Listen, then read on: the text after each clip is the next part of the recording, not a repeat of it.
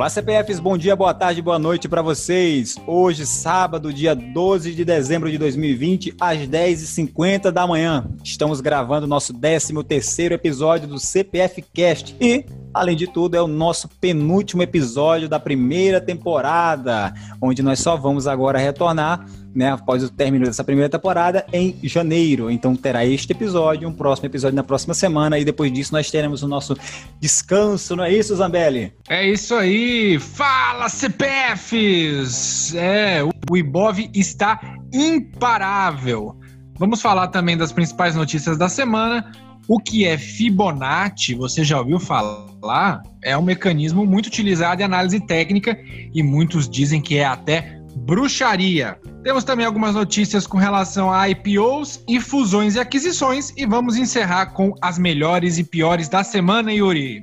É isso, pessoal. Vamos começar com a bolsa na semana. Esta semana foi uma semana como todas as outras, né? Uma semana de alta aí, todo mundo vem festejando e a calmaria vem reinando, né, Zambelli? Todo mundo com a carteirinha no verde, sem muitos escândalos, só notícia boa. Quando a bolsa tá sangrando é que é animado, né? A gente acaba aqui até torcendo pelo caos que é para trazer notícia para vocês, mas infelizmente nós tivemos essa semana, ou felizmente para muitos, né, pra gente também, nossa carteira está no verde, graças a Deus. Estamos trazendo só notícias boas, a bolsa subindo e subindo e subindo e buscando sempre patamares maiores. E, detalhe, sempre pegando os alvos que nós traçamos já em CPFs casts passados, tá? Estamos aí com um alvo projetado agora para 117 mil pontos, com ponto de retração em aproximadamente 112. A gente vai falar um pouquinho sobre isso aqui, voltado para análise técnica no Ibovespa e também no dólar, que vem caindo feito jaca do pé. Não é, Isabelle? Exatamente, né? A gente sabe que mar calmo não faz bom marinheiro, né? Então confesso que nessas semanas que a bolsa só sobe, tá difícil pegar pauta aqui para o CPF Cast. Mas como nós estamos aqui todas as semanas, vamos então às principais notícias dela. O Ibovespa avançou então 1,21% em mais uma semana favorável, fechando aos 115.128 pontos, refletindo as boas notícias dos mercados internacionais e números positivos que saíram aí no Brasil. Né? Aqui no Brasil, então, nós tivemos também a autorização da Anvisa em caráter emergencial para o uso da vacina da Covid. O governador de São Paulo anunciou que a vacinação terá início no dia 25 de janeiro, dia do aniversário da cidade, e o comércio mostrou o sexto mês consecutivo de alta nas vendas, alcançando o maior nível desde o início da série. Além disso, a gente sabe que o Copom manteve a Selic em 2%, mas, fico alerta, indicou que não mais espera juros baixos por tempo indeterminado. A inflação aí está pressionando o aumento da taxa Selic. E nós tivemos um fluxo estrangeiro aí de 6,5 bilhões na semana, o que fez com que o dólar chegasse ao menor patamar desde junho aos R$ 5,06. E claro que o Yuri agora vai trazer as informações da análise técnica, a análise gráfica do Ibovespa e do dólar. Vamos lá, Zambelli. Olha só, nós já traçamos nos CPFs Casts passados todos os alvos que o índice vem pegando, vem dando a fisgadinha e traçamos também todos os pontos de retração. Vale ressaltar aqui que tudo vem sendo acertado fielmente. É, também temos que levar em consideração agora a questão das médias, né? O Ibovespa está bem afastado das médias, em especial a média móvel de 21. É, o Ibovespa, ele desde o dia 13 de novembro, ele vem tocando a média móvel de 9, ele toca e dá um repique para cima, toca e dá um repique para cima. É, acreditamos que nesse próximo toque agora ela possa vir a retrair e cair até a média móvel de 21, após pegar esse ponto né, que a gente traçou, inclusive nos CPFs casts passados, de 117 mil pontos. Pode dar uma retração até os 112, tendo em vista que nós tivemos aí semanas de alta e até então essa, essa ladeira aqui está bem íngreme, viu, Zambelli? Está subindo, que é uma maravilha. Aqui, aqui, rapaz do céu, engatou a 15 marcha, tá igual a foguete. O negócio é que quando chegar aqui nos 117 mil pontos, pode ser que falta um pouquinho de combustível. Vai precisar fazer uma retração um pouco mais forte para que o ativo consiga subir até patamares maiores, inclusive chegando até a romper o topo histórico que está na faixa aí dos 119 mil pontos. Exatamente. E aí, o fluxo estrangeiro entrando é dólar para baixo. Como que está o gráfico do dólar e para onde ele pode ir nos próximos semanas e meses? Bem, o dólar já não está com a cara tão legal, né? O dólar vem caindo aí já em pregões consecutivos Desde aquele momento ali onde fez o último topo no dia 30 de outubro, o dólar vem só caindo. Vale lembrar que dia 4 de novembro, dia 5 de novembro dia 6 de novembro foram os dias de queda mais forte do dólar. O dólar, nesses dias em específico, chegou a acumular uma queda de aproximadamente 7% em apenas três dias onde depois ele fez uma retração leve e vem caindo, vem seguindo em tendência de baixa, né? Perdeu aí os fundos anteriores, um deles estava na casa dos 5,22, perdeu, perdeu outro fundo agora na casa dos R$ 5,09 e muito provavelmente vai flertar com o fundo nos 4,80. E isso é bem complicado, porque se perder esse fundo, é ladeira e caminho livre até a faixa dos 4,60 onde provavelmente tem uma, uma, longa jornada aqui até os 4,30 e depois até os 13,96. Temos esses alvos aqui traçados no Fibonacci, né? E todos eles entram em confluência com os últimos pontos de fundo. Por exemplo, o alvo que está em 4,64, né? Caso venha a perder os 4,85 e esse fundo aqui nos 4,83, ele pode buscar os 4,64, que é um alvo do Fibonacci e que também é um fundo do dia 13 do 3 de 2020, ou seja, no dia 13 deste ano, de março, né? De março deste ano. Depois ele pode fletar aí com mais um outro ponto de fundo que ficou lá atrás, no mês de fevereiro. Dia 17 de fevereiro se formou um fundo aí na casa dos R$ 4,30. Então, caso ele perca esse ponto, é outro ponto que ele vai testar. Né? E por último, mas não menos importante, temos o último ponto de teste, que caso perca também os 4,30, pode testar os 3,96 tá bom? Eu, pessoalmente falando, não acredito que vá chegar tão longe, tá? Mas casas de análise por aí já estão traçando alvos do dólar em R$ 4,20. Então, tem uma um certo embasamento aqui técnico, é, tanto do gráfico quanto das análises das demais casas, né? Que tudo é baseado na análise técnica. Então, é, tem uma certa confluência com o que eu estou mostrando aqui para vocês e com o que já vem sendo mostrado por outras casas de análise. Não é isso, Zambelli? Exatamente. Então é aquela célebre frase, né? Parece que vai ter Disney em 2021 para os brasileiros. E além disso, o dólar baixo favorece muitas empresas que estão listadas na bolsa que possuem dívida em dólar, como a nossa querida Oizinha. É?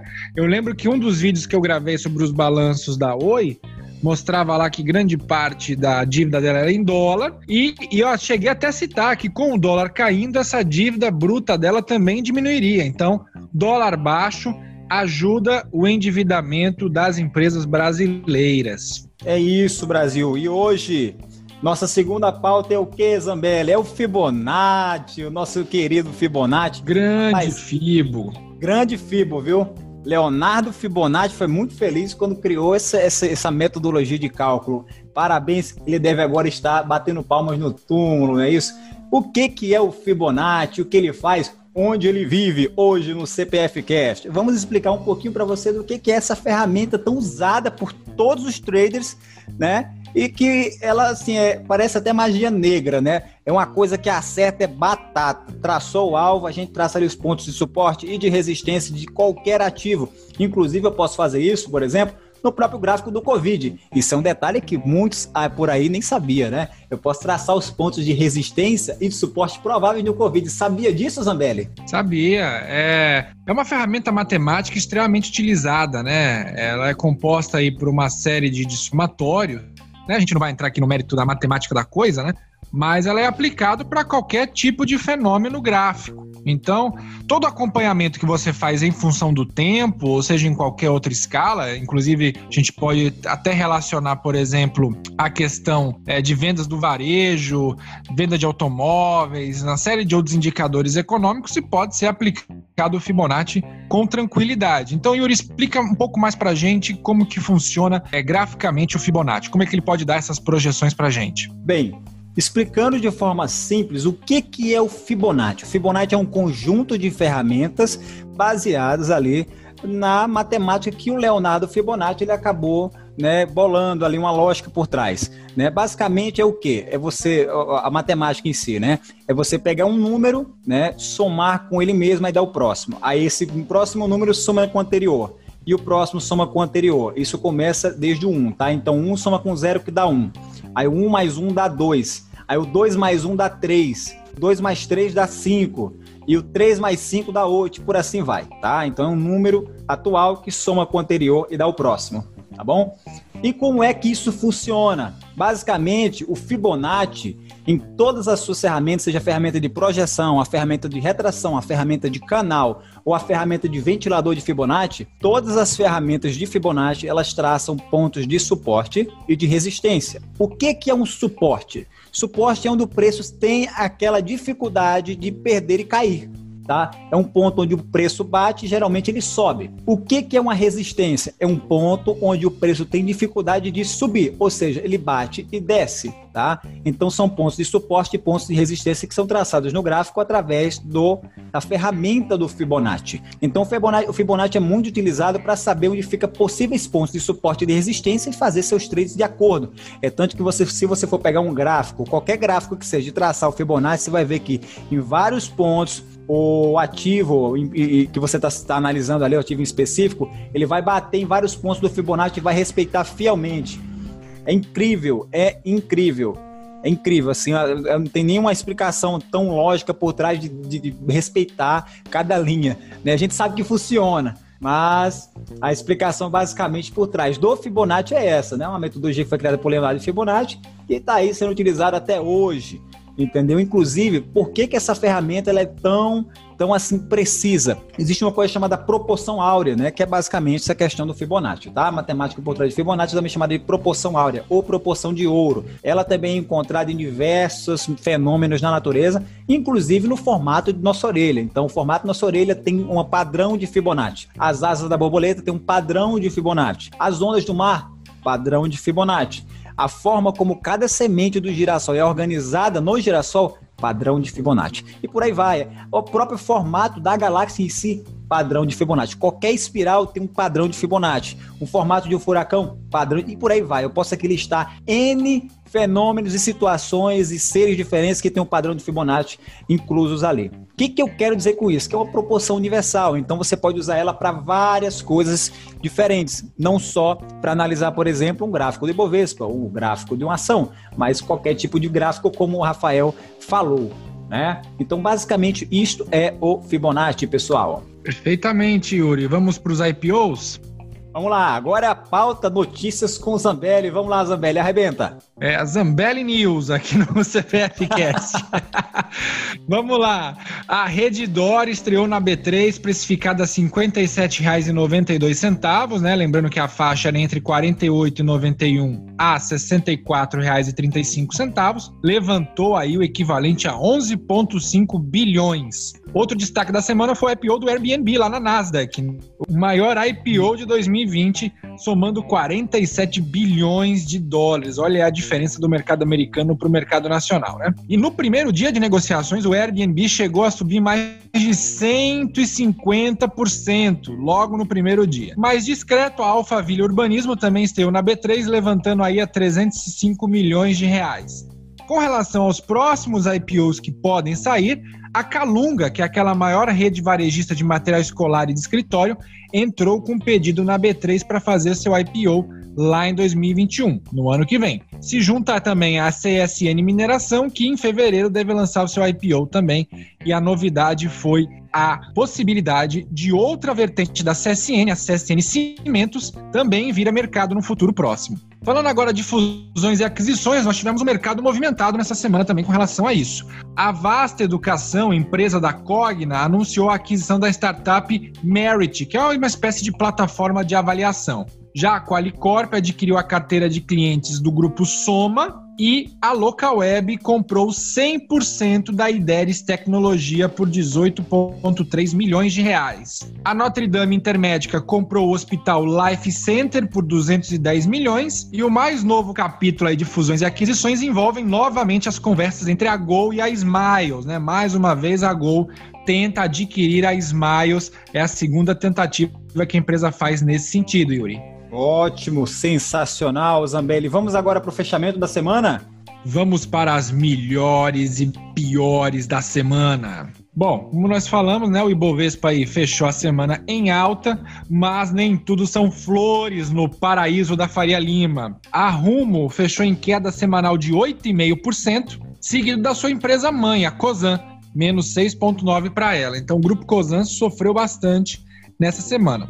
Em terceiro lugar, nós temos as lojas americanas que caíram 6,2%. Na ponta vencedora, nós tivemos aí duas ações da Eletrobras. A Eletrobras disparou feito cavalo em corrida. Elet 3 subiu 12,5% e a Elet 6 subiu 11,3%. CSN subiu 8,2%, o mesmo valor das ações da Vivo. É isso, Brasil! E com isso nós encerramos o nosso penúltimo episódio do CBF Cast. Foi um prazer ter todos vocês aqui conosco. Mas antes da gente finalizar, nós temos um anúncio importante a fazer, pessoal. Olha só. A IEP Capital é a empresa de gestão de investimentos e participações. Vocês devem já conhecer, a gente está sempre postando aí nos grupos, todo mundo que nos acompanha está vendo que a gente está compartilhando conteúdo, né? E ela está lançando agora o workshop, o primeiro workshop Jornada Trader é um workshop que está reunindo grandes profissionais do mercado com o intuito de trazer muita informação e conteúdo voltado para o mercado financeiro. Então, o workshop vai acontecer agora dia 14 e 15 de dezembro, ou seja, segunda e terça-feira, a partir das 19h30. Ele será transmitido no YouTube, tá bom? É, então, olha só, a gente vai deixar aqui na descrição do CPF Cast um link para você ter acesso à página de inscrição, para você reservar lá a sua vaga e você assistir e acompanhar todo o workshop. Serão dois dias de evento, tá bom? Muito bacana, muito conteúdo e é uma coisa assim imperdível, 100% online e 100% gratuito. Então não percam o primeiro workshop Jornada Trader que vai acontecer agora segunda e terça-feira, dias 14 e 15 de dezembro. Não é isso, Isabelle? É isso, pessoal. Agradecendo mais uma vez a paciência, a audiência, a preferência. E nos vemos na próxima semana aqui no meu, no seu, no nosso CPF Cast. É isso, pessoal. Um abraço e tchau, tchau.